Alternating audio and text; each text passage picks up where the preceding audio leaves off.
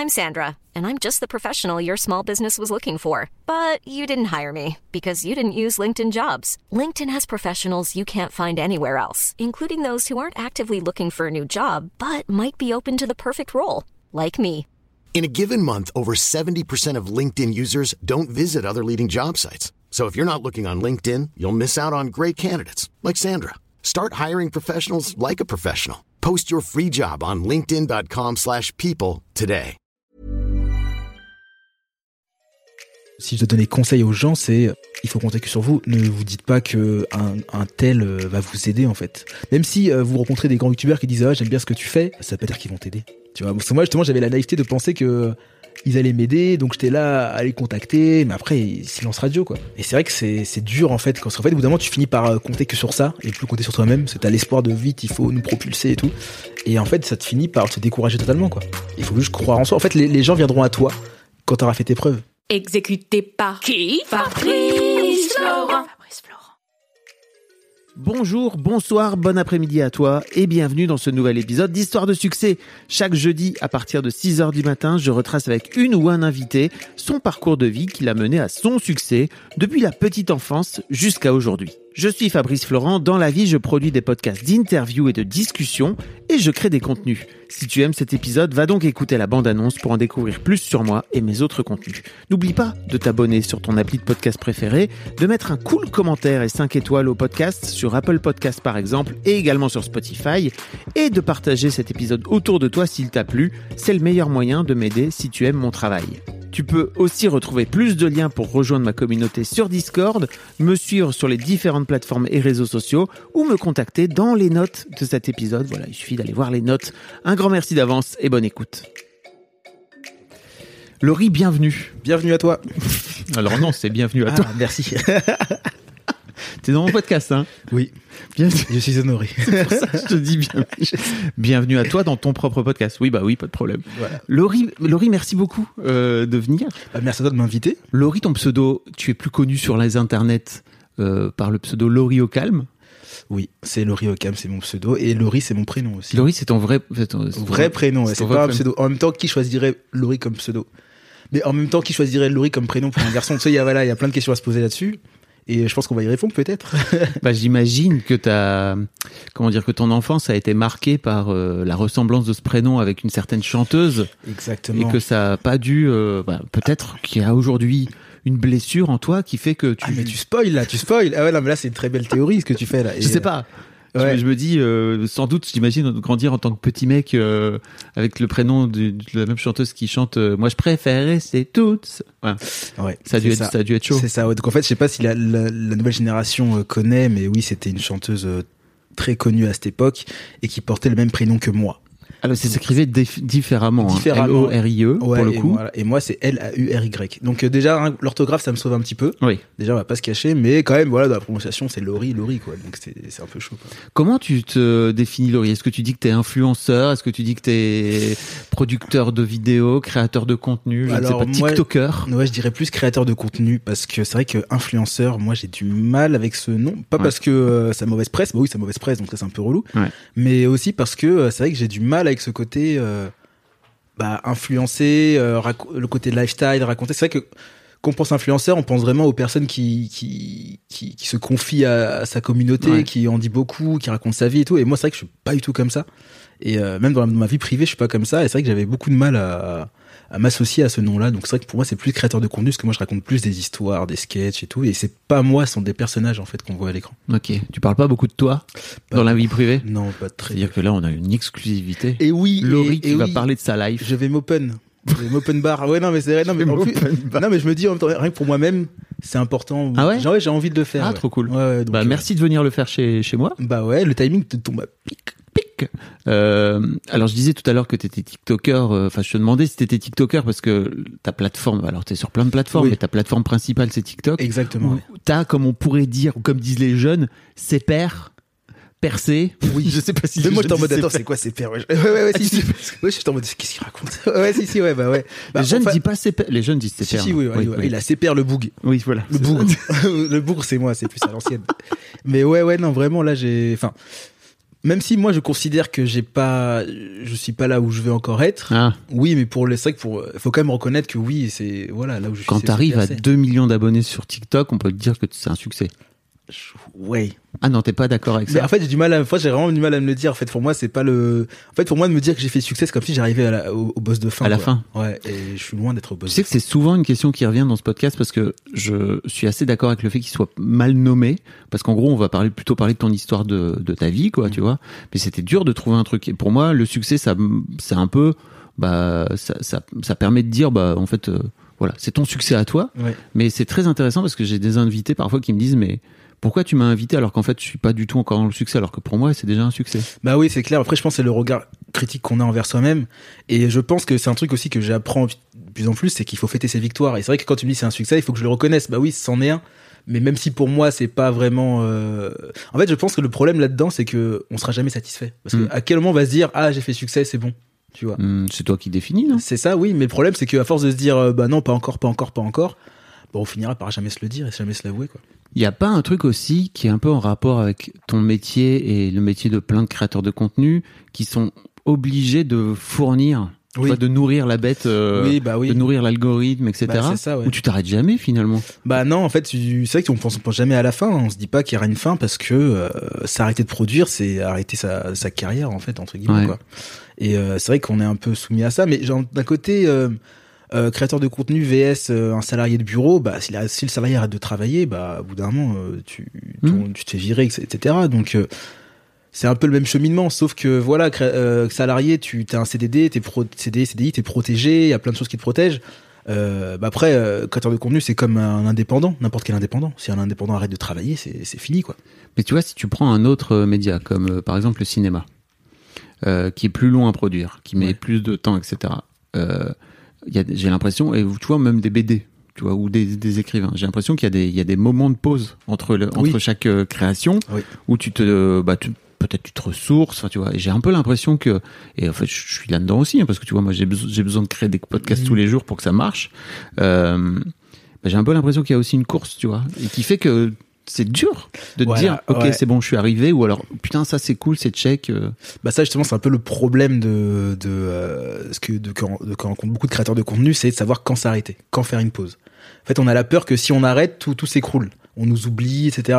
Et alors que c'est vachement important de faire des pauses, rien que pour la santé mentale en fait, c'est vachement important. N'importe qui euh, fait des pauses. C'est pour ça que les vacances existent. Mm. C'est pour faire des pauses. Et c'est vrai que voilà, c'est c'est des problèmes que rencontrent beaucoup de créateurs de contenu qui qui justement, je pense que la majorité ont tous traversé une période de down parce que ils ont pas su se reposer à temps, ils avaient peur de que tout disparaisse et donc du coup ils ont connu une phase euh, trouble et qui les a obligés à s'arrêter plus longtemps que ce qu'ils avaient prévu parce que euh, il fallait prendre beaucoup de recul et tout quoi. Donc c'est vrai que oui le danger c'est de savoir euh, c'est de se dire bah là il faut que je m'arrête et c'est louper le coche en fait. Laurie, on va parler de tout ça. On va parler de ton histoire, Oui, on va parler de comment t'en es bande-annonce. arrivé, etc. Un peu, j'aime bien poser un peu le contexte au départ. C'est plutôt cool. Euh, euh, je, je connais très peu de choses de ton histoire. Je crois que j'ai pas, j'ai pas trouvé, j'ai pas trouvé beaucoup d'interviews de toi. Non. T'en as pas. as Non pas mais je crois que c'est ma première. Yes, allez là, c'est ta première interview. Bah, bienvenue. Merci. Et euh, de ce fait-là, je connais très peu de choses sur ce que tu as pu faire avant de, de produire TikTok et tout. On va, on, va, on va découvrir tout ça ensemble. La première question que je pose à tous mes invités, c'est à quoi tu ressemblais, Laurie, quand tu avais 7-8 ans? Alors à quoi je ressemblais? Donc j'imagine que c'est pas physiquement mais ah si quoique les, tout. les gens décident de ce qu'ils préfèrent. Ok. dire. Donc là, c'est l'instant, euh, instant miskin, instant, euh, instant tristesse et tout. Ouais. ouais comme je t'ai dit, là, là, je suis en open bar, je, je open, open heart. Ok. N'hésite pas.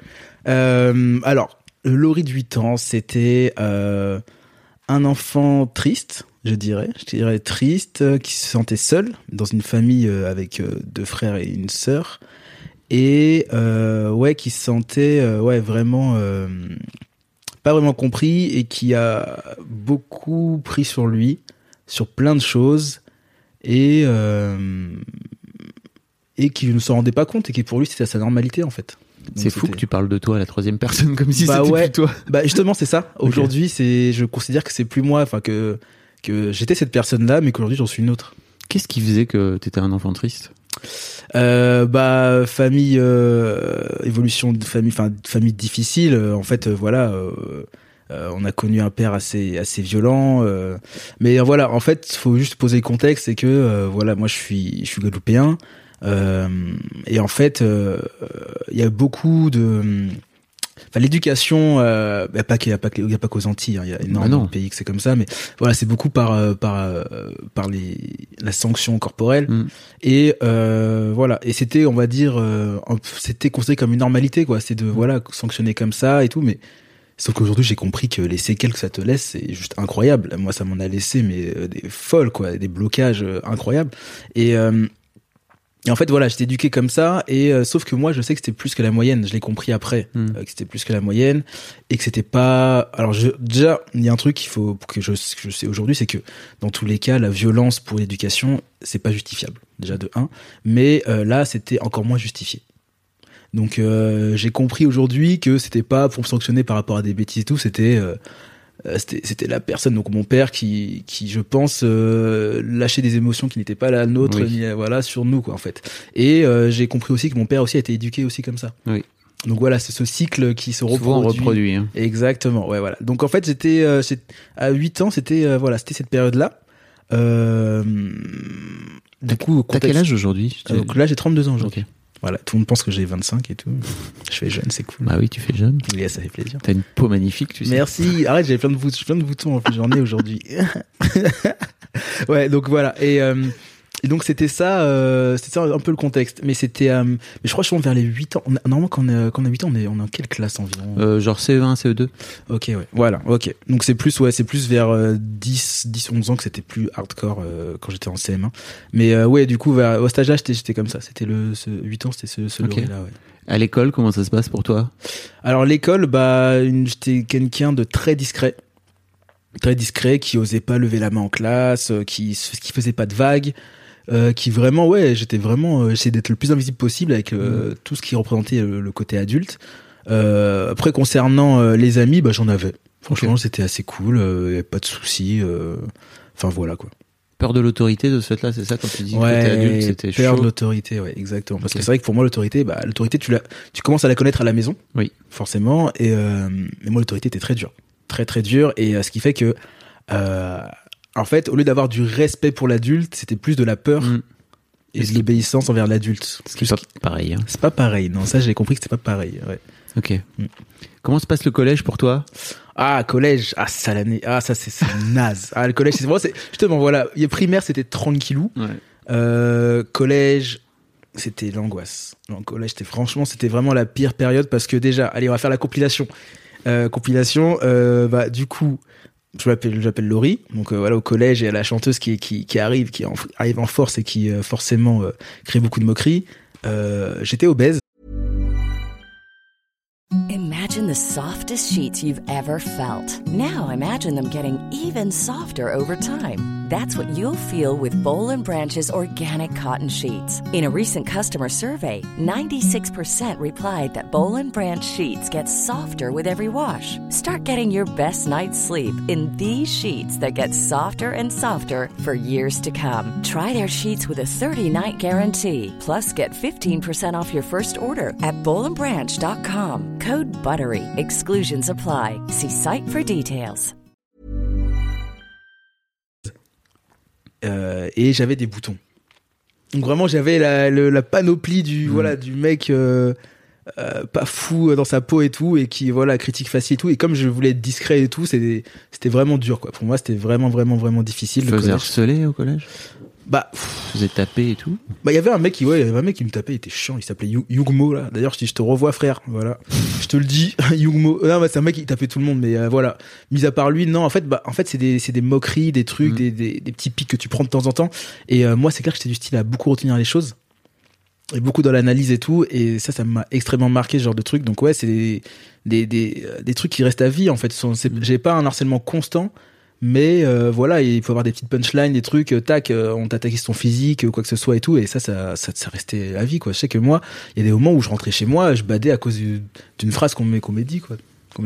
Donc c'était assez, euh, assez chaud. assez- Au collège, en plus, c'est assez, euh, voilà, les gens, ils, enfin, ah, t'es jeune, on se rend pas compte, ça, ça attaque beaucoup, quoi. Mm. Ça attaque beaucoup, et c'est vrai que c'était assez dur avec, puis même, même l'enseignement qu'il y avait, ça m'intéressait pas. Enfin, voilà, pour moi, c'était vraiment pas fou, quoi, le collège. Ok. Mm.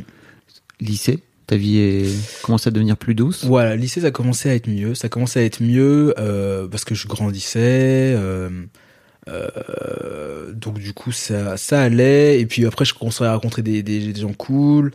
Euh, les gens étaient un peu plus ouverts. Il y avait moins de moins dans la moquerie et tout, quoi. Donc c'était un peu mieux. T'as grandi où, au fait Je- Dans je- Paris. Dans donc, Paris. ouais, pur parisien. Euh, voilà, j'ai grandi dans le 14e. Ok. Donc c'était vers euh, tout ce qui était quartier Gaîté, Porte de Vanves et tout. Donc euh, là aujourd'hui, c'est des quartiers très cool. C'est des quartiers vraiment, bah, le prix a augmenté de fou, ça coûte cher et tout là-bas. Mais avant, c'était un quartier un peu, un peu, voilà quoi. C'était un peu une zone où Mm. y avait- c'était, les guerres de gitans contre les noirs et les arabes. C'était voilà, c'était des plaques tournantes comme ça. C'était assez, ouais, c'était assez mouvementé. Ouais. Il y avait pas mal, de, pas mal de trucs. On avait même un, on avait un 50 cent local là-bas. C'était un pote à mon frère qui s'est fait tirer dessus What? Et du coup qui a survécu donc c'était un peu le ouais c'était un peu le, le 50 cent de là-bas quoi non c'est vraiment c'était pas pas fou hein. c'était pas fou à l'époque mais aujourd'hui c'est cool Bah oui. Mm. Euh, à quel moment, enfin, qu'est-ce que tu fais euh, post-bac en fait C'est qu'est-ce- comment ça se passe le bac pour toi et tout? Bah alors le bac alors du coup c'était je trouve mes années lycée qui étaient assez cool. Euh, le bac bah j'étais en mode bah là le bac on nous a bassiné avec ça depuis qu'on est tout petit. Mm. donc c'est vraiment le l'ultime épreuve et tout. Donc euh, de base je suis un élève euh, voilà je suis un élève moyen. Moi je suis un mec qui vacille entre les 8 et les 12 Euh, je vais pas plus loin j'ai pas en dessous je voilà je suis ce genre de mec comme ça. Et euh, là pour le bac j'avoue j'ai Tu- Parce que tu veux dire que tu fais pas vraiment l'effort pour te Non. dire euh, je vais aller chercher un 14 Non, ou un non, 16. quoi. voilà, je me contentais du, du, Ouais. du, du moyen. En fait, je savais que j'ai des capacités. Ma mère me disait tout le temps, oui, t'as des capacités, tu vas pas plus loin. Enfin, en fait, la- l'impression que la vie était un peu facile pour moi. Mm. C'est l'impression que je donnais. Mais euh, c'était une impression, forcément. Mais, euh, et ouais, en fait, ouais, c'était vraiment, bah, moi, je fais le, le minimum et euh, c'est bon, je la moyenne, ça va, je veux pas aller plus loin, ça m'intéresse pas. Et puis voilà, quoi. Et sauf pour le bac, je me suis dit, bon, allez, on va réviser, on va aller à la bibliothèque, on va faire les choses bien. Et euh, du coup, c'est le seul, moment où je suis allé à la bibliothèque, c'est pour réviser le bac.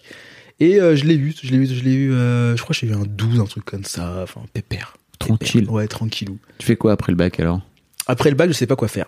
Euh, je me dis, euh, voilà, euh, les métiers, il y a, pas forcément de choses qui m'intéressent. Je sais pas trop quoi faire. Mais je me dis, quitte à rien faire, autant continuer. Donc du coup, je continue. Et en fait, je fais un BTS.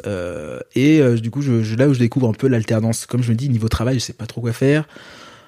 En même temps, euh, faire des études à 100%, voilà. Et puis en plus, on gagne de l'argent. Donc voilà, du coup, je, je commence à l'alternance à partir de BTS. Tu fais un BTS quoi? BTS MUC, Management des unités commerciales. Aujourd'hui, je crois que ça a changé. BTS. euh, oh, Quand j'étais jeune, ça s'appelait Tech Deco. Je sais plus quoi. Tech ouais, je connais pas. Genre technique, enfin un, BTS commerce quoi. Ouais, voilà, c'est ça. Voilà. Donc c'est voilà. Donc j'ai fait ça. Euh, et en fait, niveau études, euh, bah, je sais pas si après tu as posé la question, si euh, ou alors je dis directement jusqu'à où j'y suis. Vas-y, vas-y, vas-y. Bah en fait, du coup, niveau études, j'ai continué jusqu'en master parce qu'en fait, je savais pas vraiment quoi faire, donc je disais je continue. euh, et puis l'alternance c'est cool. Voilà. Donc voilà, de BTS jusqu'à master, alternance et et ça m'a beaucoup aidé. Ouais, franchement, ça m'a beaucoup aidé parce que du coup, j'ai eu une conscience professionnelle assez rapidement. Ouais. Euh, Fallait être sérieux et tout. C'est euh. ça, ouais. Mais après, de base, j'étais quand même assez sérieux, comme je t'ai dit, j'étais discret et tout. Ouais. Et en fait, moi, en fait, moi, j'ai. J'allais te demander dans, dans, dans, ta jeune vie professionnelle, ton rapport à l'autorité, comment ça se comment bah, ça se goupille? Bah voilà, justement, c'était vraiment le côté. Euh, euh, bah, le côté obéissance. Après, non, j'étais pas non plus euh, le mec qui obéissait à, à fond à ses patrons et tout, mais mais voilà, j'avais ma conscience, j'avais et en fait moi, ce que j'ai développé dans, dans mon enfance, c'est- c'est une, une forte capacité d'analyse, parce que je devais analyser le comportement de mon père pour ne pas prendre des coups en fait. C'était ça, euh, c'était mon mode de survie vraiment de, ouais. de mon enfance, c'était ça. En fait, c'est analyser le comportement et agir. Euh, alors c'est bien, ça m'a appris une bonne capacité d'analyse, mais euh, ça m'a handicapé à fond euh, sur un côté de mon aspect de, moi, c'est la prise d'initiative. C'est-à-dire que tu peux pas prendre l'initiative quand tu vas d'abord attendre sur la personne avant d'agir. Bien sûr. Et ça, le problème, c'est que ça m'a développé beaucoup de, de, bah, de, de carences, enfin de ouais, de carences, de blocage en fait dans ma vie parce que en fait j'étais quelqu'un qui ne prenait pas de, de, de décision en fait. J'attendais sur l'autre pour prendre une décision en fait. Et, euh, et en fait, par rapport au patron et tout, bah, j'avais cette capacité d'analyse qui était assez forte chez moi. Et donc, ça permettait de, d'anticiper pas mal de choses, de revoir des réactions, d'agir en fonction de l'autre. Donc, c'est vachement bien. C'est, franchement, c'est, voilà, c'est, je pense que, euh, même si euh, ça m'a fait beaucoup de, de, ça, ça, ça, m'a beaucoup, euh, freiné dans plein d'aspects de ma vie. Mais j'en ai quand même bien profité de cette capacité d'analyse quand même. Ça m'a amené là où je suis aujourd'hui quand même. Donc je, voilà, aujourd'hui je suis pas à, à maudire mon passé, à le blâmer, je l'accepte totalement. Oui. Euh, j'en ai pris des, j'en ai pris les qualités et je, je ressors avec plein de défauts, mais je suis en train de les arranger aujourd'hui. Et donc, euh, par rapport à mes patrons, euh, ça se passait plutôt bien, quoi. Justement. Et tu, j'ai l'impression que t'as un peu bossé sur euh, sur toi. Je sais pas si tu t'es en thérapie et tout parce que j'ai trois ans que je, que je bosse comme un porc. Ok. Ouais, ça fait trois ans que je bosse comme un porc sur moi, suite à un événement euh, qui a bouleversé ma vie. Et, euh, et depuis, euh, depuis là, je me, enfin, je- sincèrement, c'est bête, hein, mais quand je vois le Laurie, le Laurie que j'étais avant, j'ai l'impression que je deviens une autre personne, là, que je suis Mm. vraiment dans une autre- nouvelle phase et je, je kiffe bien, quoi. C'était qu'est-ce qui a changé? Ah, là, on spoil un truc sur ma vie d'il y a trois ans, là? Si tu veux. Non, on mais je sais pas. On peut, on peut le faire. dans- On peut le faire. On peut attendre. On peut le faire dans ce sens-là. C'est comme tu veux. C'est comme tu veux. Eh bien, on va y arriver. Alors, bougez pas. Euh, donc ouais, que- qu'est-ce que tu fais après professionnellement quand euh, co- comment t'en viens à, à te dire ok je vais commencer à produire des vidéos? Alors ça, c'est un truc. un- alors ça, c'est un autre aspect, c'est qu'en fait, depuis, euh, je crois, la CM1, CM2, je tourne des vidéos. Ah mais le mec me raconte même pas. Bah ouais. tu- D'accord. ouais, en même temps, moi, je- tu vois, je fais en fonction de, des questions. Je non non dis, mais t'as raison. Ah, tu mais ça, bah tant pis pour toi. j'y reviens donc. Mais Ouais, ouais. qu'est-ce qui fait que tu tournes des vidéos en alors, fait? alors ça, justement, ça c'est la question que je me pose encore aujourd'hui. Pourquoi j'ai cette passion pour, les, pour les vidéos? Alors je sais que j'ai toujours été passionné de manga. Euh, Oui. Les animes et tout, ça c'était ma, ma grande passion. Euh, Ça se sent dans, dans tes productions. C'est ça, hein, exactement. surtout C'est- dans tes premières productions. C'est ça, Ouais. c'est ça, ouais, c'est vrai, c'est vrai. C'était vraiment mon inspiration numéro une. Mais je pense aussi que c'était un- l'échappatoire de l'époque. Aussi, c'était mon échappatoire avec euh, tout ce que je vivais et tout. Les jeux vidéo et les dessins animés, c'était vraiment mon échappatoire. Ça me permettait de vivre, de rêver de plein de choses. Mm. Et en fait, euh, quand tu commences à, à du coup regarder des animés, que tu vois que tes premiers animes, c'est Dragon Ball Z et compagnie, Ouais. En fait, euh, c'est ouf, mais ça développe ton imagination à, à un tel point parce qu'en fait, sur, c'est con, hein, mais je sais pas si vous connaissez Dragon Ball Z, euh, ceux qui écoutent, mais On vous conseille Dragon Ball Z. Non, même mais si ça voilà, non, commence à tirer un peu en longueur. Bah, c'est mais- sûr, mais dis-toi juste à l'époque, vraiment, parce qu'aujourd'hui, il y a beaucoup de d'œuvres qui ressemblent à Dragon Ball Z parce que voilà, Oui. c'est une base et tout.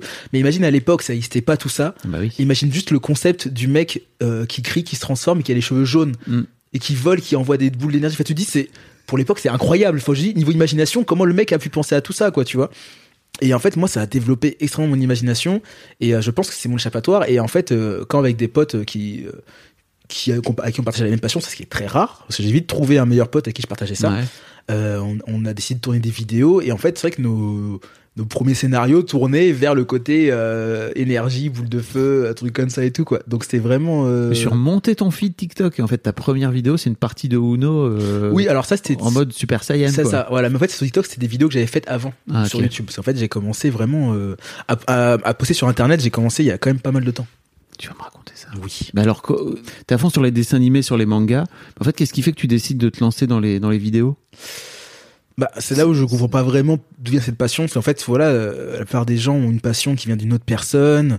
Dans ma famille, pourtant, on n'est pas du tout comme ça. Mm. Pas du tout à voilà.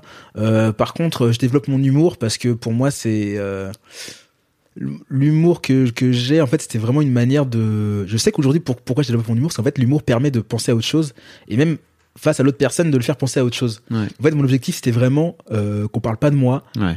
qu'on se focus pas sur moi. Donc du coup, euh, l'arme que j'ai trouvée pour ça, c'était de faire rire et euh, faire rire sur des choses et que ça, ça fait oublier le sujet principal. En fait, je sais que j'ai souvent esquivé des choses euh, Ouais. grâce à l'humour et tout.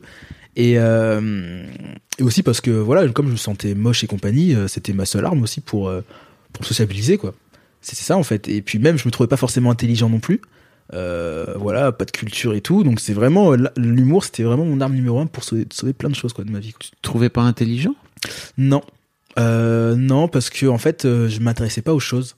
En fait, j'étais tellement dans ma bulle, dans, dans ma souffrance et tout, que je. Et puis, je voulais tellement pas avoir honte. En fait, c'est ça, en fait. C'était le problème de. euh, je veux me sentir. euh, Enfin, je veux être discret, je veux m'effacer. Euh, du coup, euh, je vais éviter de me cultiver parce que se cultiver, c'est prendre le risque de se tromper. Oh oui. Ouais, tu vois ou pas? C'est de se Oui. dire, euh, voilà, même lever la main en cours, je ne pouvais pas. Hmm. Parce que lever la main, c'était euh, hop, tout le monde te regarde, tout le monde t'écoute, euh, tu dis ta réponse, euh, t'as faux. Bah, moi, je pensais qu'on allait me juger de tous les côtés. En fait. Ouais. C'était vraiment ça. J'étais vra- j'étais vraiment très dur envers moi-même. Aujourd'hui, Ouais. je le sais, j'étais vraiment, vraiment très dur envers moi-même. Et euh, du coup, j'avais tellement peur de tout ça que je me suis dit, bah, je cherche pas à apprendre, quoi. Mm. Reste dans ton truc. C'est Jacques Salomé, hein, qui est un psychologue. Je le dis pour les gens, si ça vous, in- si ça vous intéresse, c'est un, un truc assez ouf. C'est qu'en fait, tu, il faut que tu choisisses entre t'affirmer ou prendre le risque d'être désapprouvé. Et en fait, tu peux pas avoir l'un sans l'autre, c'est Bah, complètement ça, dingue. Soit clair. tu t'affirmes, en fait, si tu t'affirmes, bah, tu prends le risque de te faire désapprouver, que la personne en face dise, bah non, je suis pas d'accord avec toi. Et là, qu'est-ce que tu fais? Mhm. Soit en fait, tu t'affirmes pas, mais de ce fait-là, t'es en train de te marcher dessus, et t'es là, bah, euh, je prends pas le risque de me faire désapprouver, quoi. C'est ouf, hein, C'est vraiment ça, cette balance, quoi. Ah bah j'étais complètement dans, dans, dans, dans le désapprouvement total. Quoi. Mhm. Ouais, enfin, de risque de me faire faire approuver. J'étais vraiment là-dedans, quoi. Et, euh, et ouais, donc ça m'a beaucoup bloqué aujourd'hui. Et en fait, c'est c'est vrai que l'estime de, de, de moi que j'avais, il était euh, horrible, quoi. C'était bas, hein. c'était très, très, très, très bas. Mais alors, d'où te vient ce glow-up Je sais pas. C'est vrai? Enfin, vous dire ce glow. En fait, je pense que. En fait, voilà. Je pense que tout ça a créé des blocages. Ouais. Chez moi, des blocages. Mais je pense que le vrai moi, mes vrais instants, c'est une personne joyeuse, une personne euh, qui a envie de montrer qui elle est, qui a envie de parler, qui est en fait tout l'inverse de moi-même, Qui est en fait. plutôt qui tu es aujourd'hui. Voilà, qui ressemble de plus en plus à qui je suis aujourd'hui. Et euh, ça, c'était vraiment. euh, et en fait, j'étais totalement en dualité totale avec, euh, avec qui j'étais. Et euh, c'est pour ça que quand même, malgré moi, cette force que j'avais en moi, que, que je bloquais et tout, elle a quand même réussi à me faire faire des vidéos, quoi.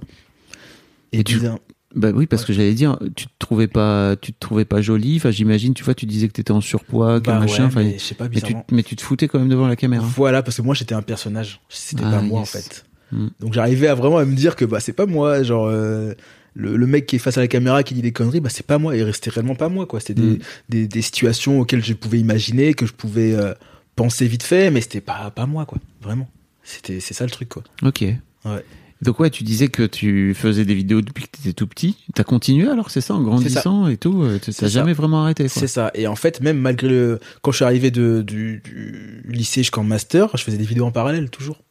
Et ça devenait de plus en plus euh, pro. Bah, c'est toujours amateur, mais c'est c'est devenu de plus en plus régulier. On a commencé à poster nos vidéos. En fait, je faisais ça avec mon, avec mon meilleur pote et un autre pote aussi qui filmait. Et mon meilleur pote aussi, il jouait avec moi. Et en fait, on, on était là à, à, à poster, à faire de plus en plus, de plus en plus régulier, enfin, etc. Et plus en fait, je me professionnalisais euh, dans mon travail. J'avais une conscience professionnelle, et plus cette conscience professionnelle, je la mettais dans mes vidéos. Mm. Et du coup, je commençais à, à faire des stratégies, à dire bah là on fait tant, tant, tant de vidéos, on poste régulièrement. Enfin voilà, je commençais vraiment à prendre ce que je- ce que j'avais acquis dans le pro, à le mettre pour moi quoi. Et- Et, vice versa. Oui, oui, je comprends. Et mais à l'époque, donc j'imagine que je sais pas, c'est genre 2012, 2013, 2014, un truc comme ça, non? C'est ça pendant tes études? Ouais, c'est ça. Ouais, 2012. Ouais, Donc c'est le début de YouTube? Ouais. Et tu, tu postes sur YouTube de ce fait Bah alors, alors le début de YouTube, je loupe totalement le coche. Ok. Voilà, franchement, on loupe le coche. Euh, après, on en fait, mais ça marche pas trop. Et euh, en fait, euh, on se dit, bon, YouTube, ça marche pas et tout. Et à ce moment-là, t'as Facebook qui, qui Hmm. arrive et qui commence à mettre en avant des créateurs de contenu. Et euh, là, on se dit, euh, c'est parti. Donc, on- met nos vidéos sur Facebook, ça marche plutôt bien. Facebook qui à l'époque, pour les gens qui savent pas, mais en gros voulait devenir YouTube, voulait vraiment devenir le, le vrai truc de YouTube et avait tout fait pour pousser à fond les, vidéos et notamment les, les créateurs. quoi. Voilà, donc ils voulaient concurrencer YouTube, donc c'était cool pour nous. Donc euh, on poste, on poste, on, on commence à faire des, des 100 000 vues, des fois des 1 million de vues. Enfin voilà, on, a- on commence à avoir une petite notoriété Mhm. sur Facebook et tout. euh, c'est vraiment cool, on est content. Et en fait là, euh, Facebook euh, change seulement de stratégie. Il se dit, euh, voilà, créateur de contenu, allez, get out, bye. Et on met en avant euh, les médias. Ouais. Et ça, du coup, ce virage, il nous a fait mal. Il nous a fait très très mal parce qu'en fait, on commence à avoir une communauté et tout. Et euh, vraiment, ça faisait longtemps qu'on faisait des vidéos avant ça, donc on était en, vraiment en mode là, j'ai l'impression que c'est notre dernier espoir. Euh, même dans l'équipe, on, ça commence à s'essouffler pas mal. Euh, voilà quoi, Euh, on est tous là à se dire ah, c'est chiant et tout. Et moi, je gardais cette motivation quand même assez puissante. Et c'est vrai qu'au bout d'un moment, je commençais à tirer le groupe.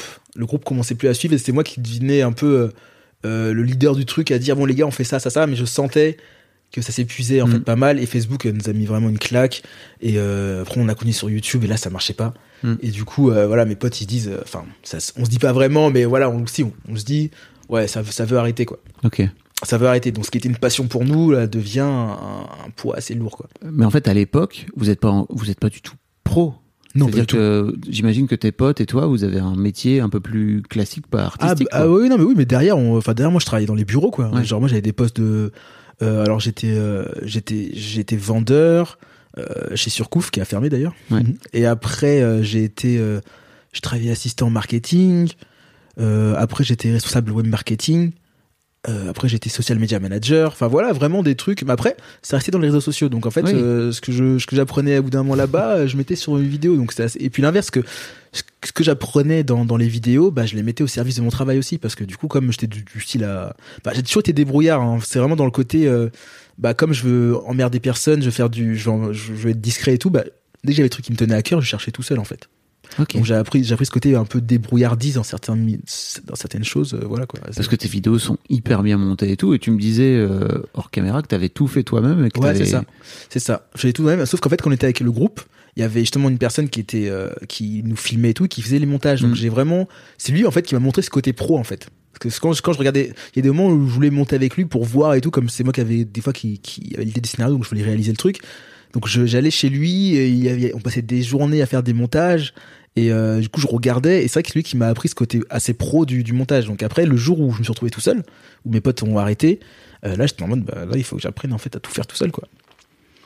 Et toi, à ce moment-là, donc tu bosses dans des agences euh, en tant que social media. C'était un vrai plan euh, dans ta tête ou pas Où tu te dis, tiens, un jour, je vais vraiment devenir professionnel, euh, j'ai envie d'en faire mon métier, de, de me foutre devant la caméra et de faire de mes vidéos mon métier Ou alors c'est plus flou que pour Bah, ça? en fait, au bout d'un moment, ça devenait une envie, une envie réelle parce que euh, dans tous mes tafs, je restais un ou deux ans maximum. Mm. J'arrivais pas plus. Genre, je pouvais plus et je sentais, ça bouillonnait en moi l'envie de, de produire, de faire des vidéos. C'était vraiment une, voilà, c'était une envie qui, je pouvais, que je pouvais pas euh, mettre de côté en fait. C'était beaucoup trop important pour moi.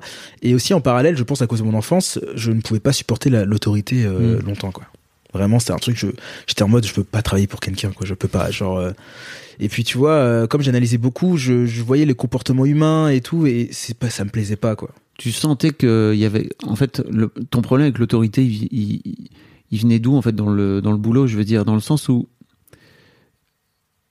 Tu te rendais compte, en fait, que plus ça allait, plus tu avais un problème avec l'autorité et que bah, quand tu avais un chef avec qui tu pas d'accord, c'est parce que tu voulais pas t'affirmer, c'est ça? Tu avais peur de t'affirmer? Euh, en fait, je, savais que je, jamais je, je, ne- je me sentirais écouté totalement, parce que je, connais la réalité du travail. En fait, j'avais vite compris la réalité du monde du travail. Euh, et en fait, je savais qu'on ne reconna- on- jamais reconnaîtrait mes efforts, tu vois. Et euh, et je savais que je pourrais pas trouver ce que je cherche là-dedans. Et euh, après, euh, c'est vrai que bah, je m'affirmais de plus en plus. Parce qu'en fait, voilà, en fait, au final, je suis une personne qui, euh, dès que ça va pas, le dit. En fait, moi, il y a un boulot, dès que, dès que j'ai pas, dès que je suis pas bien dans le boulot, je pars. En fait, je m'empêchais de, de, de connaître des souffrances. Tu vois, parce qu'en fait, Oui. il y a des moments, je, je tirais sur la corde et tout. Au bout d'un moment, je me disais, non, mais si je peux pas, je pars, en fait. Mm. J'étais vraiment comme ça. Et en fait, les boulots, c'est toujours pareil. Au bout d'un moment, je pouvais pas. Parce qu'en fait, dès que je, je- je savais pour qui je travaillais et que ça valait pas le coup, je me disais, en fait, je me disais, mais je sais pas passer ma vie à travailler pour quelqu'un dont, dont je respecte pas les opinions, euh, ou qui, je pense, n'est pas une bonne personne, en fait. Tu vois, c'est ça. Moi, ça me plaisait pas, en fait. Je pouvais pas, en fait. Je pouvais pas être euh, sous cette euh, autorité comme ça, en fait. C'est quoi le déclic alors? Le déclic pour repartir, Ouais. ou le truc, Le déclic qui te fait dire, ok, il est temps maintenant. bah, c'est l'envie que j'ai de, de, de, de faire des vidéos et tout, mais c'est purement par rapport au travail, c'était vraiment le côté, euh, côté humain, quoi. Genre, je porte pas cette personne, et puis, euh, et puis je- la motivation, je me saoulais, je- ça, ça me saoulait, je faisais, mais en fait, euh, là, je bosse pour ça, mais bon, sais pour qui je fais ça.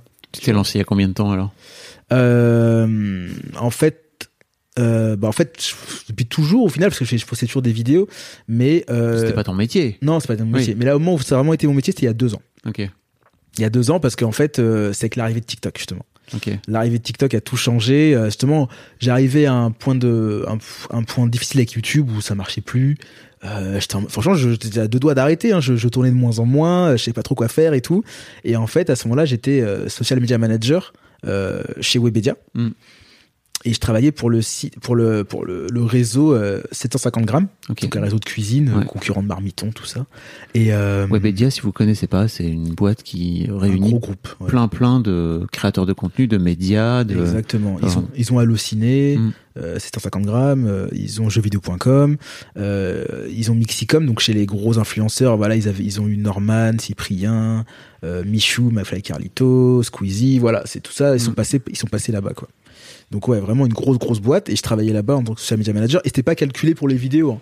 Mm. C'était vraiment euh, je postulais parce que voilà, il fallait que j'ai un métier et tout là, fallait que fallait Ouais. ramener de l'argent. Et euh, et en fait, euh, oui, euh, ça tombait bien quoi. J'étais en mode bah c'est cool, moi je pourrais apprendre plein de choses sur les vidéos et tout quoi.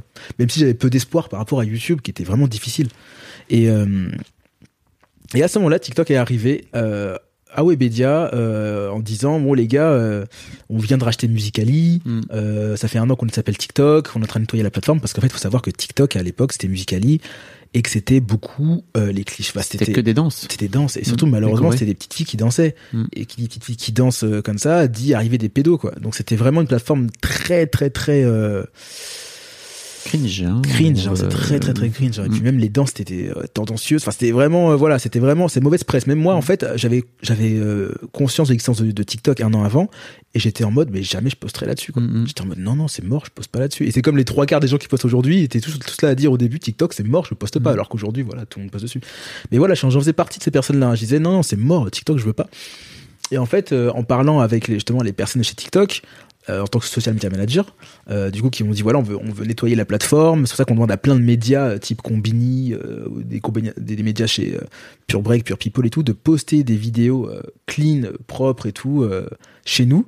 Et on demande aussi, à, ils ont aussi demandé à des créateurs de contenu connus sur YouTube et tout de poster des vidéos. Enfin voilà, vraiment des gens qui font des choses quali Mm, mm. euh, pour justement nettoyer la plateforme et enlever et casser cette image en fait de, de, de plateforme à danse et à pédo quoi. Et, euh, et en fait voilà et en fait à ce moment-là euh, moi j'avais du contenu à, à foison ce que j'avais fait sur euh, Facebook YouTube et tout Euh, du coup je resize les vidéos je cut parce que voilà c'était des formats euh, Format verticaux. ouais, quoi. en- ouais verticaux et en plus c'était en termes de durée je crois qu'on était que sur du on était sur d'une minute déjà ou peut-être un peu moins je sais plus donc voilà j'avais posté des vidéos et je vois que ça commençait un peu à marcher je faisais des genre 10 000 vues 50 000 vues c'était incroyable pour moi à l'époque et tout et euh, il y a un mec chez TikTok qui m'a dit c'est bien ce que tu fais et tout continue euh, continue de publier c'est vachement bien parce qu'en plus il avait besoin de contenu de quali parce qu'en plus à ce moment-là j'étais déjà un peu plus abouti j'avais déjà fait des, des heures de montage je me, je me tuais à à comprendre les trucs et tout donc euh, voilà j'étais déjà j'avais déjà un petit niveau et à ce moment-là, du coup, genre plusieurs semaines après, je me suis dit bon bah je vais commencer à, à faire des vidéos pour TikTok. Genre parce qu'avant c'était vraiment du recyclage que je faisais hein, de mes anciennes vidéos, Ouais. donc je produisais rien en soi. Et donc là, je commence à faire ça, et là ça commence à marcher. Ça commence à marcher, et là la, machine est lancée quoi. Du coup, je ne m'arrête pas. Et à ce moment-là, du coup, je faisais des aussi. J'avais rencontré une personne euh, nommée Mélane avec qui je faisais des vidéos. On faisait beaucoup de vidéos avant. En fait, on a, commencé avant à faire des vidéos ensemble sur YouTube. Elle m'accompagnait dans mes vidéos et tout. Et là, je lui ai dit, euh, meuf, lance-toi dessus aussi, quoi. On- là, c'est un truc ouf. Parce qu'en fait, elle était comme moi, elle aussi. Elle était en mode, euh, je veux réussir sur, sur YouTube, sur les réseaux, sur YouTube. Mais c'est bouché, on n'y arrive pas. Elle avait pas la motive et tout. Mais elle tournait quand même avec moi et tout. Et là, euh, on s'est dit, vas-y, meuf, euh, go, on s'y met, quoi. Et là, on a commencé à chacun avoir ça à son compte et à faire des vidéos ensemble, chacun de notre côté. Enfin, cha- chacun apparaît dans la vidéo de l'autre et tout. Et en fait, on s'est fait un duo comme ça. Et après, il y a deux autres personnes qui nous ont rejoints. Du coup, t'as un groupe de quatre. Et voilà, après, on est monté, quoi. On est, on est grave monté, quoi. Que ça paraît tellement simple quand tu l'expliques comme ça. Ouais, mais c'est beaucoup de, non, mais il y a beaucoup d'années, euh, beaucoup d'années de galère. Enfin voilà, franchement, je, cet espoir-là, c'était, c'était dur. Fr- Franchement, parce que même euh, au fil du temps, même quand je commençais à avoir une autorité sur Facebook, j'ai rencontré des, des, des gens connus. Et en fait, voilà, c'est là où, par contre, je, si je dois donner conseil aux gens, c'est, enfin, après, c'est ma manière d'être, mais euh, comptez, comptez que sur vous, quoi, au début.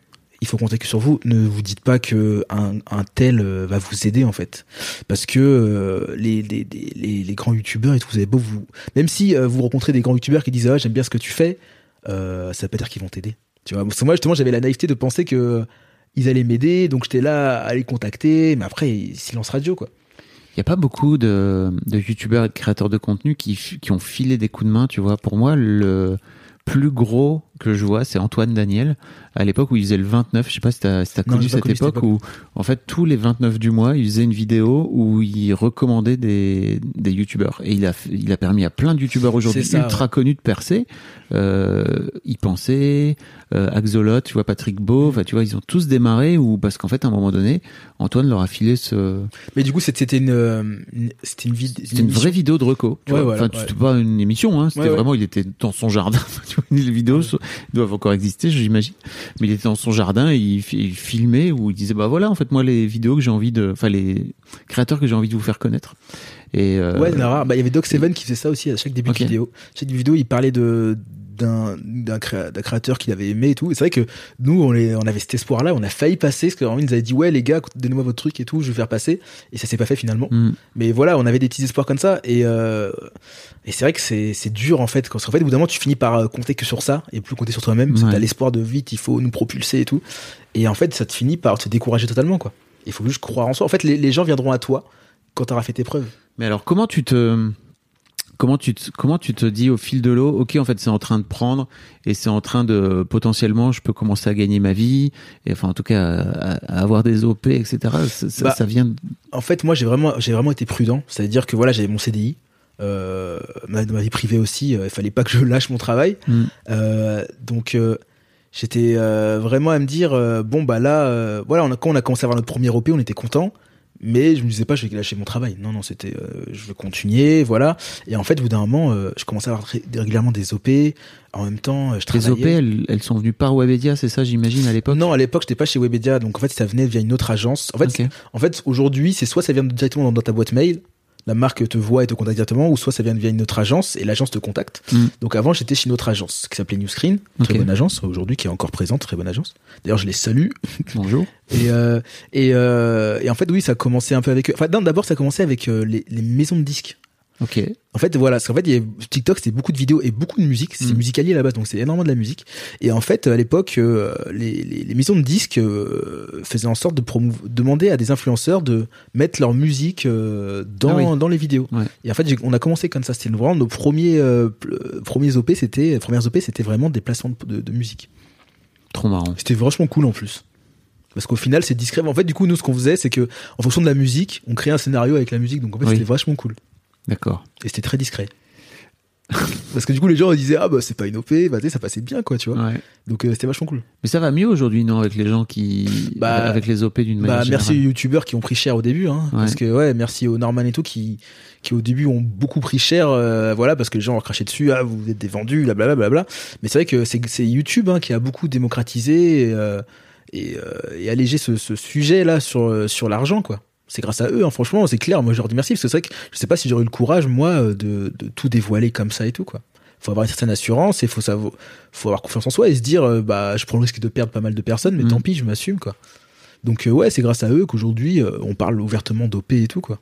Encore, c'est un- peut-être une petite gêne, mais voilà, quoi. Mais sur Ouais, TikTok, euh, Je, ouais, je racontais que j'ai j'ai- un, j'ai un podcast qui s'appelle Histoire d'argent et en fait, pour l'instant, j'ai pas encore réussi à avoir euh, un influenceur. hein, tu vois, pourtant, je sais qu'il y en a qui m'écoutent. Je les salue, Ouais. coucou. Euh, qu'ils écoutent le podcast. là, on a peur. Mais c'est mais c'est dur en fait et et en fait pour moi il y a aussi enfin c'est c'est toujours c'est toujours compliqué le sujet de l'argent en France mais Oui, c'est oui, voilà, c'est c'est c'est- c'est compliqué en France. C'est vraiment le sujet où tu te dis, euh, en fait, malheureux, en fait, en fait, on, en France, on est extrêmement modeste, contrairement. En fait, il faut être modeste. Si t'es pas modeste, t'es Mm. pas, t'es mal vu. Et en fait, c'est c'est dommage parce qu'en fait, euh, c'est là où on peut prendre un peu plus d'exemple sur les Américains. Parce que je faut pas, faut pas prendre exemple sur eux tout le temps. Mais c'est vrai que le côté, euh, j'assume qui je suis, Mm. je suis, je connais mes forces ainsi que mes faiblesses. C'est pas, c'est pas mauvais en fait. Parce que malheureusement en France euh, on est plus valorisé qu'on qu'on qu'on dit nos faiblesses que lorsqu'on dit nos forces quoi qu'on dit que lorsqu'on dit ouais je suis sûr de moi je sais ce que je fais euh, là je suis sûr de bah là les gens aiment pas. Alors que si on dit ah j'ai pas confiance en moi euh, j'ai peur de ça et tout les gens sont plus en mode ouais ok c'est bien et tout tu vois. C'est bien. Tu vois donc c'est un peu dommage que du coup on se tire vers le bas en fait euh, malheureusement. Et euh, après moi je suis premier à, bah, tu vois j'ai commencé le podcast en me disant euh, ma vie c'était ça ça ça tu vois. Mm. sans dire mes, mes forces parce qu'en fait c'est plus facile force c'est plus facile de se dire les faiblesses que nos forces tu vois. Mais aujourd'hui il faut que je pense c'est important. Et dire qu'on gagne de l'argent c'est pas une honte en fait. En fait malheureusement en France c'est on dirait que c'est c'est plus valorisant de dire que t'es pauvre que de dire que t'es riche. Ça en fait- après c'est ça on- malheureusement l'argent euh, c'est la ça suscite beaucoup de jalousie. Et dire qu'on est riche ça suscite de la, de la- jalousie aussi. Mm. donc c'est c'est aussi ça le problème. Je crois que c'est plus simple de d'avoir de gagner de l'argent après avoir été pauvre. Oui déjà. Et encore et encore parce et que encore. Et encore parce que si du coup t'arrives devant une personne qui te connaît pas, qui a pas connu ton passé et que tu dis que t'as de l'argent, elle va te considérer comme un riche de base. Ouais. Elle va pas dire qu'il a eu un background, le monsieur et tout. Non, non, il va, tu vois. Donc, euh, donc ouais, c'est un peu, euh, c'est un peu important. Mais oui, forcément, parce qu'en fait, c'est, c'est euh, quand tu parles de, de pauvre à riche, c'est une success story. Mm. Et forcément, les gens rêvent des, adorent les success stories. Et forcément, une personne, comme en France, on est plus pauvre que riche, bah, tu vas toucher plus de monde. Genre, ils vont Mm. dire, ils vont, en fait, ils vont rêver à travers toi. Ils vont dire, ah bah, c'est possible. Ou alors, lui, il a réussi, c'est cool. Tu vois. Enfin, ça, c'est des personnes qui sont bien dans leur tête, qui vont se dire, ah, c'est bien pour elle. Mais Ouais. d'autres qui sont, qui sont mal dans leur peau et vont euh, avoir de la jalousie, quoi. tu m'as parlé d'un événement qui t'avait amené en thérapie il y a deux ans Oui. Euh, trois ans Ouais, alors, la thérapie, je me- la thérapie, commencé en janvier. ok Mm. je me demandais s'il y avait un un lien de cause à effet entre le fait que qui est cet événement je sais pas si tu veux en parler hein, c'est un peu comme tu veux Là, c'est- là, par contre, ça a été un ultime dossier que je vais te dire. ok Ok. Vas-y, mais continue ce que tu à dire. Non, mais je me demandais s'il y avait un événement entre euh, cet éve- enfin, s'il y avait un lien, pardon, entre cet événement euh, qui a l'air d'avoir été compliqué pour toi et le fait que tu décides de te lancer. Euh, le fait que je me lance, c'est pas forcément lié, euh, mais c'était ma dernière chance. Ok. Pour moi, c'était ma dernière chance. Je pensais que c'était YouTube et tout. En fait, non, c'est vraiment ma dernière chance. Et le timing était claqué. Le timing, ah, franchement, le timing était horrible. En fait, je me suis lancé. En fait, c'était en mode, c'est déjà trop tard pour se lancer, mais je me lance quand même parce que sinon, euh, ma vie elle aurait été claquée pour moi-même. Mais en termes de timing, c'était pas le meilleur timing pour se lancer. Mais je l'ai quand même fait. Parce qu'en fait, l'événement qu'il y a eu il y a trois ans et demi, maintenant c'est c'est a trois ans et demi maintenant. Ah, je vais le dire. Ah, c'est chaud parce que c'est vraiment, c'est pas un truc que je dis. Franchement, je, je, je suis sur la vie privée, je suis vraiment, euh, je dis rien sur la vie privée. Mais là, du coup, je vais me lancer parce que je me dis, c'est un truc que je veux, tu vois. J'ai une fille. Voilà, une fille qui a, qui a trois ans et demi. Et en fait, du coup, euh, son arrivée, ça m'a extrêmement chamboulé sur énormément de choses. En fait, il faut savoir que, euh, enfin, je pense que hum, quand t'as un enfant, euh, forcément, t'as as directement en fait euh, euh, une pensée totale qui va vers ta propre enfance. Mm. En fait, tu voilà, en fait, forcément, t'as une comparaison totale. En fait, en mode, euh, en fait, c'est à ce moment-là que j'ai eu conscience de énormément de choses sur ma sur Ah. mon passé. Oui. Et en fait, euh, l'arrivée de ma fille, ça a fait écho sur toute ma vie, quoi, sur ma sur tout, sur tout mon passé et tout, quoi. Et ça m'a extrêmement chamboulé. Que t'avais un peu mis de côté, c'est ça, en grandissant. Bah oui, c'est ça, en t'étais dit, grandissant. bon, allez, hein. Bah voilà. chiant, mais on va faire Ouais, en sorte de passer au-dessus. C'est ça, et même, même je cherchais pas à analyser le pourquoi j'étais devenu comme ça et tout. Enfin voilà. Et en fait, ça, ça m'a totalement chamboulé parce qu'en fait, euh, j'étais, j'avais conscience. En fait, pour, je voulais pas être le, euh, être comme mon père. Voilà, clairement, j'ai dit ça. Je veux pas. Je veux pas. Et euh, pour comprendre euh, comment ne pas être comme son père, il faut, il faut comprendre ce qu'il a fait et comprendre ce que j'ai ressenti pour éviter que mon enfant ressente tout ça. En fait, je voulais pas de ça. En fait, je voulais pas que ma fille ressente ce que j'ai ressenti. J'avais déjà, en fait. Avant quand même qu'elle arrive, euh, il y a eu la, il y a la grossesse et compagnie, donc Ouais. forcément tu réfléchis à ta vie. Mhm. Et à ce moment-là, je t'avoue que c'était très dur pour moi parce que j'ai énormément pensé à, à, à mon enfance à ce moment-là. Et si tu veux, euh, à l'époque, euh, moi je faisais des soirées, euh, je buvais alcool joyeux et tout, tu vois. Mais là, genre après chaque soirée, je rentrais. Je me souviens très bien d'une fois. Oh, ça m'avait marqué parce qu'en fait du coup je rentrais de soirée et moi j'aime bien euh, tu sais moi je suis dans Paris et dès que je rentre de soirée j'aime bien marcher tu vois Mm. donc du coup je marche longtemps et tout Ouais. et quand t'es bourré c'est encore mieux que ça tu rentres plus frais chez toi tu vois et là je me souviens d'un soir où en fait j'ai genre j'ai marché une heure et j'ai pleuré une heure Oh. j'ai pleuré une heure parce qu'en fait j'étais euh, en fait j'ai compris je pense que là j'ai compris toutes les douleurs de toutes les souffrances de, de mon passé et là je me suis dit en fait gros t'as eu une enfance triste t'as pas eu une bonne enfance en fait. Là il faut vraiment que tu te le dises. Tu vois, parce qu'en fait je me avant je me disais ouais bah non c'est cool bon je vous ai frappé mais c'était voilà tranquille euh, voilà. Et même je faisais même des sketchs dessus hein, des sketchs Ouais. où le daron il frappe et tout mais c'était voilà en fait je, je- comme je tournais tout en autodérision en humour. Donc ça a été une force quand même hein, c'est cool. Mais voilà faut quand même aussi reconnaître les choses quoi. Et c'était euh, vraiment j'ai j'ai compris que j'ai une sale enfance en fait et que ça m'a bousillé dans plein d'aspects de ma vie. Mais je savais pas encore lesquels.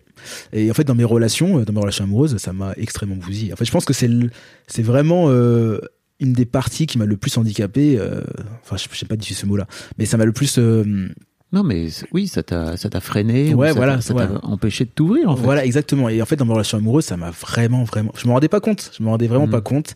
Et euh, en fait, quand on s'en rend pas compte, on met la faute sur l'autre. Ouais. Euh, et on se dit pas que c'est- c'est nous-mêmes. Quoi. J'avais pas de recul sur moi-même. J'avais vraiment du mal. Et en fait, voilà, quand même, au fur et à mesure de ma vie, quand même, euh, mon père, euh, mon père, en fait, est parti, est parti très tôt euh, en Guadeloupe. Mhm. Donc ça, je t'ai ça, je t'ai parlé de la, de la CM1 parce qu'en fait, la CM1, c'était vers les 11 ans. C'est là où ma vie a totalement changé aussi. C'est que mon père est parti. Mon père est parti et, euh, et là en fait ça a été très bizarre. C'était très bizarre parce que mon père quand même qui qui nous qui nous battait et tout, c'était c'était difficile. Mais en fait en, fait avec mes frères, euh, c'était toujours été euh, voilà, toujours été très dur vers mes deux frères aînés. Et moi bizarrement, avec moi, il a il avait une autre facette. Et avec moi, il avait une facette à la fois gentille et à la fois aussi très très sanction et tout. Et en fait, je savais pas sur quel pied danser. Ouais. Et en fait, là, je vais utiliser un terme qui, qui, non, mais, qui est très dur. Et je pense que j'avais ce syndrome-là, c'est le syndrome de, de la personne battue. Hmm. Je vais pas dire femme battue, parce qu'il y a aussi des hommes battus, mais puis je sais pas si je dois dire femme battue, je sais pas. Bref, la personne battue. Et en fait, à ce côté-là, ce côté, euh, ce côté, oui, il me frappe, mais c'est parce que, voilà, là, tu vois, Ah, trouver des excuses, excuses. voilà. Et puis je l'aime encore malgré tout. Et en fait, c'était pareil.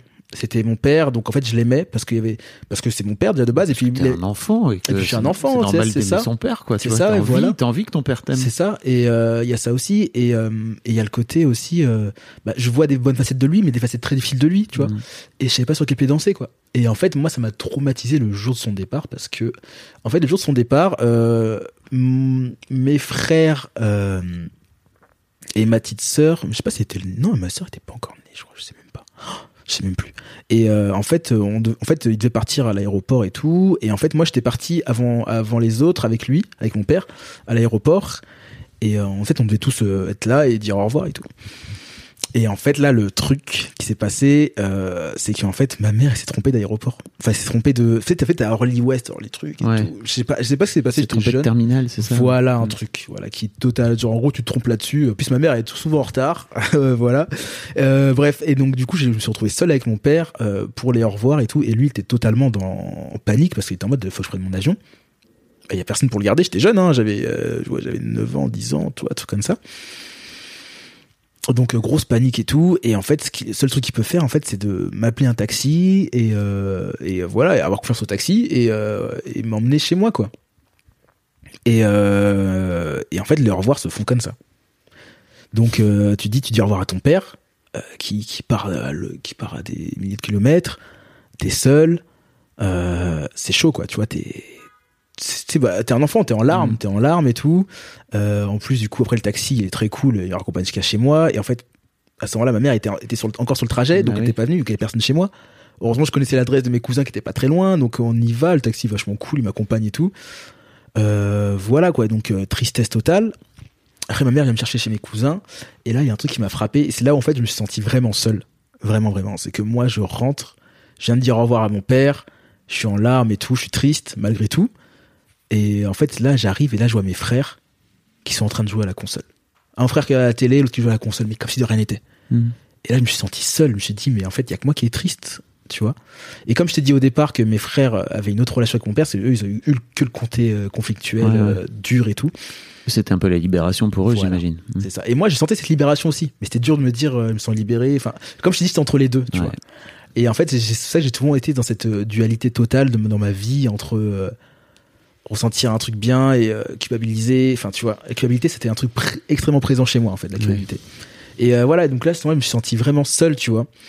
Parce que je savais que je ressentais pas les mêmes choses que mes, que mes frères, et- que mes frères, tu vois. Et, euh, et du coup, tout ça, tout ça de mon enfance, euh, le, le côté, euh, bah, le côté, on enfin, et puis mes parents communiquaient pas. Je savais pas ce qui se passait. euh, forcément, je me suis senti coupable sur plein de choses euh, Ah qui m'appartenaient pas. Par ma mère, l'argent, voilà, le rapport de l'argent et ma mère, parce que on avec mes frères, on savait très bien que ma mère avait pas beaucoup d'argent. Elle était seule avec quatre enfants, elle était infirmière, elle travaillait de nuit. Donc tu vois, t'imagines le truc. Ouais. Et et on a vu ma, et j'ai vu ma mère dans des, situations terribles où genre à un moment à cause de la souffrance et tout elle a perdu ses cheveux tu vois Ah ouais. et quand t'es jeune et que tu vois ça t'as conscience de pas mal de choses. Donc en fait euh, comme j'analysais- on analysait beaucoup on savait très bien qu'il fallait pas faire de conneries en dehors de l'école enfin en dehors de notre vie pas faire de, enfin, de la maison pas faire de conneries parce que on voulait pas inquiéter notre mère. On a déjà conscience qu'il fallait protéger notre mère à tout prix quoi. Et euh, on a conscience que l'argent ça, ça, ça tombait pas des fenêtres donc en fait on demandait pas grand chose tu vois. Et ma mère arrivait toujours à nous satisfaire malgré tout. On manquait de rien on mangeait enfin tu vois.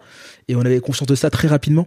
Et c'est pour ça que l'argent moi pour moi c'était pas un truc euh, qu'il fallait dépenser euh, et en même temps ça m'intéressait pas non, non plus parce que j'étais pas là à me dire il faut de l'argent pour. J'étais en mode on vit très bien. Maintenant on ne doit pas faire de vagues dans notre vie. On doit protéger notre, protéger notre mère. Et le problème là-dedans c'est que du coup je disais rien à ma mère. Donc, quand il m'arrivait un truc en dehors de l'école une souffrance quelque chose comme ça je voulais pas lui dire parce Oui. que je voulais pas l'inquiéter Alors s'il y a des plus jeunes qui nous écoutent, c'est pas à vous de protéger vos parents. Exactement, exactement, exactement. Parce que les parents, tout ce qu'ils demandent, c'est qu'on leur dise les choses, Ouais. au contraire, tu vois. Et, euh, et en fait, même après, même parmi mes frères, tu vois, ils sont vite allés en thérapie et tout. Et moi, j'étais là à me dire non, j'en ai pas besoin. Hmm. Parce que moi, je voulais tellement pas inquiéter ma mère. Moi, je vais bien. Voilà, exactement. Donc j'étais l'enfant comme ça. L'enfant, en fait, et du coup, je donnais l'impression que je m'en foutais de tout, que pour moi tout glissait. Ouais. Et, euh, et c'est vrai que tout glissait. J'arrivais quand même à avoir une petite coquille autour de moi, mais j'étais vraiment le, le frère où tout tout glisse, il s'en fout, euh, tout se passe bien pour lui. Tu sais, j'étais l'élève moyen, ma vie c'était comme ça.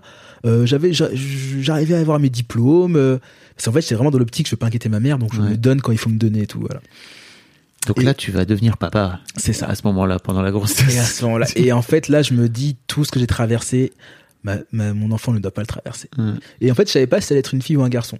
En fait, on voulait pas, on voulait, euh, ma copine de l'époque voulait pas le savoir. Franchement, je trouve que c'est le meilleur truc. Et j'ai dit ok, tu vois, je lui ai dit c'est quoi? Ok j'ai pas donc du coup l'échographie aux, aux yeux fermés tout, tu vois. Regardez pas. Et donc voilà. Et euh, par contre là je- là je vais dire là j'ai alors c'est c'est pas c'est pas macho. Mais sauf que moi j'étais en mode je veux un garçon.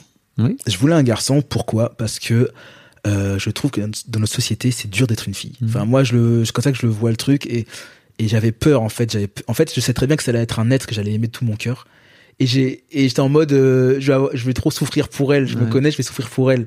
Et je, je voulais pas que ce soit une fille parce que je me suis dit c'est dur d'être une fille. Mm. c'est moi qui traîne avec des garçons et des filles et tout. Je je vois le côté garçon qui est des fois est très dur quand ça parle des femmes. Euh, et euh, je vois quand t'es une femme tout ce qu'elles subissent au Mm. quotidien c'est extrêmement difficile. Et et moi je voulais pas en fait. J'étais en mode si j'ai une fille ça va être dur pour elle et tout. Et ça c'est l'unique raison pour laquelle je voulais pas de fille. Ouais. Et c'est une fille qui arrive boum tiens tu vois Ça t'apprendra. Exactement. Et en fait, euh, non, mais en fait, au final, je me dis, mais jamais de ma vie, je veux un mec. Maintenant, je suis là, maintenant, je suis là à me dire ça maintenant. Et je suis, non, mais je suis extrêmement heureux. Et euh, en fait, je trouve que, euh, je trouve que euh, ma fille, elle a chamboulé toutes mes peurs. Donc, la première peur, c'est d'avoir une fille, c'est une fille. Et euh, une des peurs que j'avais aussi, c'était euh, de ne plus exister en tant que personne, parce que j'avais l'exemple de ma mère Ouais. Et l'exemple de mon père. Donc, le, mon père, c'est une personne totalement absente, et ma mère, c'est une personne qui s'est, justement, j'utilise ce terme, qui s'est sacrifiée pour nous. Ouais. Et pour elle, elle, dit, elle m'a toujours dit, elle m'a dit, pour moi, c'est pas un sacrifice. Mais pour moi, je l'ai pris comme un sacrifice. Mm. Je savais qu'elle elle passait à côté de sa vie, parce que je savais qu'elle elle, elle partait pas en vacances, euh, elle a rencontré personne d'autre. Enfin, tu vois, je voyais qu'elle vivait, qu'elle vivait que pour nous. Et moi, je l'ai pris comme un sacrifice et comme un poids et, tu vois, une pression. C'est- C'est terrible. En plus, je crois qu'en tant que parent, tu te rends pas compte quand tu fais ça Non, tu te rends pas compte. que l'exemple, en fait, c'est un exemple que tu es en train de donner à tes enfants. C'est ça, En fait, la vie, c'est un sacrifice. C'est ça. Et c'était très dur pour elle. Après, tu sais, je l'en veux pas aujourd'hui parce que je me dis, elle a, parce que voilà, elle a, euh, Elle fait de son mieux. Elle a fait de son mieux. Mm. Elle a fait de son mieux. Enfin, elle a vu, elle a, tu vois, je, je, je- tu vois, en il y en a qui vont dire, ah ouais, mais elle a rien fait quand, quand, quand, quand son mari vous battait et Bah tout. oui. Mais elle a fait des choses. Elle a fait des choses. Elle a souffert. Surtout qu'elle, elle a pas connu ça comme éducation. Donc, tu imagines le chamboulement pour elle qui a connu une éducation peace, euh, dans paix et tout. Enfin, moi, elle m'a dit une chose terrible. Elle m'a dit, euh, j'aurais jamais pensé que dans ma vie, j'allais connaître ça. Enfin, moi, ça m'a fait du mal que ma mère me dise, se dise ça, en Mm. fait. Ça, m'a fait extrêmement du mal. Et, euh, Elle et- devait avoir peur en plus. Enfin, bah, elle était forte, elle était forte, elle a fait, franchement, moi, je, j'en veux pas, elle a tout fait pour, et, et encore aujourd'hui, je sais qu'il y a des choses qu'elle a faites qu'elle ne nous a pas dit, tu vois. Mais après, voilà, je pense que le truc qu'elle aurait dû faire, forcément, c'est plus communiquer avec nous. Bah et oui. ça, c'est un truc que je fais avec ma fille, c'est que je communique beaucoup. Parce qu'en fait, communiquer avec son enfant, ça le permet, ça le permet de dire c'est pas de ta faute, tu vois. Parce que tu vois, un enfant, euh, en fait, il y a des enfants, ils, ça s'analyse énormément les enfants. Et euh, il y a des moments où ils vont voir un comportement de, de leurs parents et ils vont se dire euh, ah c'est moi ça, c'est à cause de moi que qu'il y a ça, c'est à cause de moi qu'il est énervé et tout. En fait non pas du tout. Et en fait il faut dire ses émotions à, à- il faut dire ses émotions à son enfant, euh, lui dire là c'est pas de ta faute si papa est énervé, c'est parce que j'ai il y a eu ça et c'est parce que voilà Ouais, quoi ouais. tu vois. Et les les non-dits, c'est terrible. ah, les non-dits veulent dire beaucoup de choses. Et le problème, c'est qu'un enfant va interpréter à sa sauce. Et euh, ça peut être dans une mauvaise direction, quoi. Donc moi, c'est pour ça, moi, tout ce qui est culpabilité, choses comme ça, pression, euh, j'ai tout pris pour moi, quoi. Tu sais, quand tu m'as dit, euh, putain, il m'est arrivé un événement et tout, pour moi, je croyais qu'il s'était arrivé un truc grave, tu- genre un deuil et tout, tu vois. non, non, non, non, c'est même D'accord. pas ça. Mais C'est euh, quelque part aussi, c'est un peu le deuil de, Ah, de, bah de ouais. l'enfance rêvée que tu t'étais, que tu t'étais fait, quoi. Mais c'est la première. Tu, tu ne communiques jamais sur le fait que t'es papa. non, jamais, Ok, ok. jamais. Pourquoi Après, les gens à qui je travaille un peu à Webedia, ils savent au bout d'un Ouais. moment et tout. Bah pourquoi? Parce que euh, bah moi, c'était ce côté, euh, bah toujours le côté préservation, euh, de rien. En fait, voilà, pour moi, c'était, en fait, on pouvait, on pouvait me critiquer. On pouvait beaucoup me critiquer, mais moi, la seule chose qui m'énervait, qui me mettait en run, c'est critiquer ma famille. Ok. J'ai toujours été comme ça en fait. C'est vraiment le truc quand tu dis un truc de travers sur euh, sur mon frère, ma mère et tout là, je pouvais parce qu'en fait, parce qu'en fait pour moi, j'ai tellement vu souffrir ma famille Mm. que je ne pouvais pas supporter qu'il y ait euh, quelque chose de un mot, un truc de travers envers eux, tu vois. Parce que en fait moi je prenais vraiment tout plus qu'il qu'il fallait prendre et pour moi critiquer la famille, c'était pas possible et c'est pour cette raison que j'étais toujours très discret. Je n'en disais pas beaucoup sur ma famille parce que je voulais pas euh, offrir des éléments pour critiquer en fait. Pour moi c'était ça en fait. Le problème c'était je voyais tout mal, je voyais tout Mm. négatif. C'était en fait dire des choses sur sa vie, c'est donner aussi des armes pour qu'on critique. Ouais, je comprends. Tu vois, c'était ça hein, vraiment le truc. Euh, donc j'avais beaucoup ce côté vivons mieux, vivons cachés, tu vois. Bah, écoute, si un jour tu veux venir dans mon podcast Histoire de Daron pour venir parler de paternité, tu es le bienvenu. Bah écoute, je peux. tu, tu as vraiment trouvé l'interlocuteur, tu vois. Bah, qui- clairement, c'est nous dire pour la Argent, daron, il y a tout ici. et histoire de mec. Histoire de Tu mec. sais, je fais parler de masculinité aussi. Ah ça. ouais, bah clairement, je peux en parler énormément aussi. C'est même, même sur ça, j'ai énormément de choses à dire. Tu m'étonnes. Bon, et donc là aujourd'hui, euh, tu disais, ok, euh, maintenant j'ai 2 millions, j'ai 2 millions de, de followers et tout. Enfin, tu t'as, tu gagnes, tu as une boîte. Enfin, tu vois, Oui. tu, tu, tu, enfin, t'as une boîte qui gagne de l'argent, j'imagine, et tu, tu, tu peux te permettre de, de vivre de ton métier. J'essaie de plus dire ça. Tu peux te permettre de payer tes factures. Oui, Parce que c'est pas parce que tu, si demain tu perds ton job, ça veut pas dire que tu perds la vie. Tu c'est clair, c'est C'est clair. très important. Euh, et tu disais tout à l'heure, ok, mais en fait, en vrai, euh, c'est pas le succès, quoi. Mais c'est quoi pour toi la suite? C'est c'est quoi ton c'est quoi ton goal où tu te dis ok là je serais arrivé au succès? Je sais pas. En fait, j'ai envie d'aller de, de- en fait, là pour l'instant, je suis plus en mode j'ai envie de faire ce dont j'ai envie, de réaliser ce dont j'ai envie. Et j'avoue, je ne cherche plus trop à me dire euh, quand est-ce que ça va arriver parce que parce qu'en fait, ça c'est pas que ça fait peur, mais c'est en fait c'est comme si on disait qu'on va atteindre une limite. Pour l'instant, je n'ai pas forcément envie d'avoir de limite. Là, le seul truc où, où je suis en mode ah ça me fait un peu paniquer, mais maintenant aujourd'hui ça va, c'est par rapport à mon âge. Parce qu'en fait, j'ai quand même été connu assez tard. Parce qu'aujourd'hui, il y a des gens qui sont connus, ils ont 18 ans, 20 ans, euh, ils sont au même niveau que moi Mais plutôt. Hein. tu vois, même plus tôt. Mm. Et moi, je me dis, bah, j'ai 32 ans, euh, tu vois, c'est pas trop tard pour moi, tu vois. Et en fait, je me dis, non, en fait, non, en fait, euh, tu, en fait, dans tous les cas, tu peux toujours trouver des formats, des choses qui seront toujours de ton âge, qui peuvent euh, toucher tout le monde possible, en fait, tu vois. Parce que je pense forcément à beaucoup de stratégie, et, parce que ça, c'est mon conscience professionnelle qui fait ça. Mais ouais, je me dis, oui, ça se trouve dans. C'est vrai que je vois pas à 40 ans continuer à faire des sketchs, par exemple. Aujourd'hui, ton public sur TikTok, il a quel âge par exemple? Tu sais? Ça va, ça va, ça va de 13 à 25 ans, un truc comme ça. hein. C'est très jeune à, voilà, 25, 30 ans, quoi. C'est, ouais. Tu vois, je me disais, c'est pour ça que je me disais, tiens, c'est intéressant qu'il ait jamais parlé de paternité, parce que pour moi, c'est un, c'est une source de tellement de trucs. Alors, sans pour autant de parler de ta vie privée, quoi, tu vois, mais il se passe plein de choses en tant que père. Bah c'est ça ouais. Après il y a le côté je vais pas montrer ma fille parce que euh, Oui. parce qu'en fait c'est pas en fait en fait je, je moi je, je vais pas critiquer les gens qui montrent leur enfant dans les réseaux et tout parce que je me dis c'est leur euh, leur leur choix et puis euh, de toute façon il y a pas aucun souci avec ça j'ai pas j'ai pas à juger j'ai pas de problème avec ça. C'est juste que moi je me dis je préfère laisser ça à ma fille le choix à ma fille. C'est-à-dire que les réseaux sociaux, euh, elle, va, elle va- pas, elle pourra jamais esquiver ça. C'est leur génération et tout. On sait pas, tu vois, dans, si dans 10, enfin, tu vois, dans 10 piges, elle aura 13 ans, peut-être que les réseaux sociaux auront disparu. Bah peut-être aussi, ouais, c'est vrai. On sait pas parce qu'il y a 10 ans, ils étaient pas vraiment là. en vrai. Non, c'est clair, c'est clair. c'est tout juste, Oui, quoi. oui, c'est vrai, ouais. Donc je me dis peut-être que voilà, et en fait je vais lui laisser le choix. En fait, je me dis ça se trouve peut-être une personne qui n'aura pas du tout envie, comme cette personne qui en aura envie. Et en fait je vais lui laisser le choix parce que je veux pas que je veux pas que ce soit une obligation parce que quand elle aura conscience, bah, imaginons jamais sur les réseaux et quand elle aura conscience de ça. Bah, ça sera son habitude et peut-être qu'elle va se dire, bah, comme c'était comme ça avant, je continue. Mm. Donc, en fait, je leur ai pas vraiment donné le choix. Ok. Donc juste lui donner le choix. Après, c'est tentant de se dire euh, ouais bah j'ai montré ma fille dans les stories parce qu'en fait même moi je vis des moments avec elle, j'ai envie de partager parce que c'est Ouais. des moments trop cool. Et puis même ma fille, je, je suis admiratif d'elle, euh, je suis son fan numéro un. Enfin je, me- je me régale d'elle. Et donc clairement je suis en mode euh, j'ai envie de la montrer à tout le monde. Elle dit des trucs trop cool et tout. Enfin, mais je vais, je vais laisser ce, ce choix là quoi. Ouais, ouais, je comprends. Vraiment. Après c'est un truc. Après je, je- là je dis ça aujourd'hui, peut-être ça va évoluer plus tard, je Ouais. sais pas. Mais pour l'instant c'est ce que je veux. Bah, et puis c'est très bien.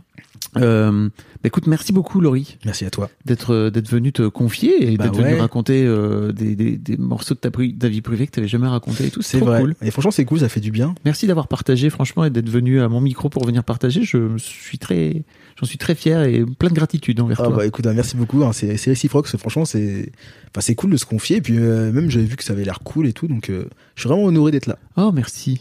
Je mettrai tous les liens, hein, afin que tu puisses, parce que les gens. euh, donc là, tu disais que tu démarrais euh, ta chaîne, euh, ta chaîne YouTube aussi. Ouais, là je commence à produire des, des grosses vidéos pour YouTube, donc euh, ça va mettre du temps, mais ça va arriver. Ok. Et TikTok, Insta, Toujours. euh, Facebook. Tu, es encore, tu postes encore des trucs sur Facebook ou? Il y a des stories qui se postent, mais pour l'instant non. Ok. Mais peut-être plus tard quand aura sur YouTube, parce qu'en fait, tu peux, tu, je vais poster des gros, des grosses vidéos que je fais sur YouTube, sur Facebook, je pense. D'accord. Merci beaucoup, Laurie. C'était trop cool. Merci à toi. À plus. À plus. Salut. Un grand merci à toi d'avoir écouté jusqu'au bout. N'hésite pas à t'abonner au podcast dès maintenant pour ne manquer aucun épisode. Tu trouveras tous les liens dans les notes de cet épisode justement. Tu pourras également retrouver chaque veille d'épisode un extrait qui, je l'espère, te donnera envie d'écouter l'épisode complet le lendemain. Si tu découvres et que tu aimes ce podcast, tu devrais aussi aimer mes autres podcasts. Je t'invite donc à aller voir dans les notes de cet épisode ou sur fabflorent.com, f e tu verras, il y a tout un choix. Je te mets aussi dans les liens comment t'abonner à ma newsletter où je t'envoie régulièrement des nouvelles, comment te connecter à mon Discord, comment me contacter ou encore mes différents réseaux sociaux, etc. etc. Tu l'as quoi. Merci encore pour ta précieuse écoute et d'ici au prochain épisode, je te souhaite une très belle vie. Planning for your next trip? Elevate your travel style with Quince. Quince has all the jet setting essentials you'll want for your next getaway, like European linen, premium luggage options, buttery soft Italian leather bags, and so much more. And it's all priced at 50 to 80% less than similar brands. Plus, Quince only works with factories that use safe and ethical manufacturing practices. Pack your bags with high-quality essentials you'll be wearing for vacations to come with Quince. Go to quince.com slash trip for free shipping and 365-day returns.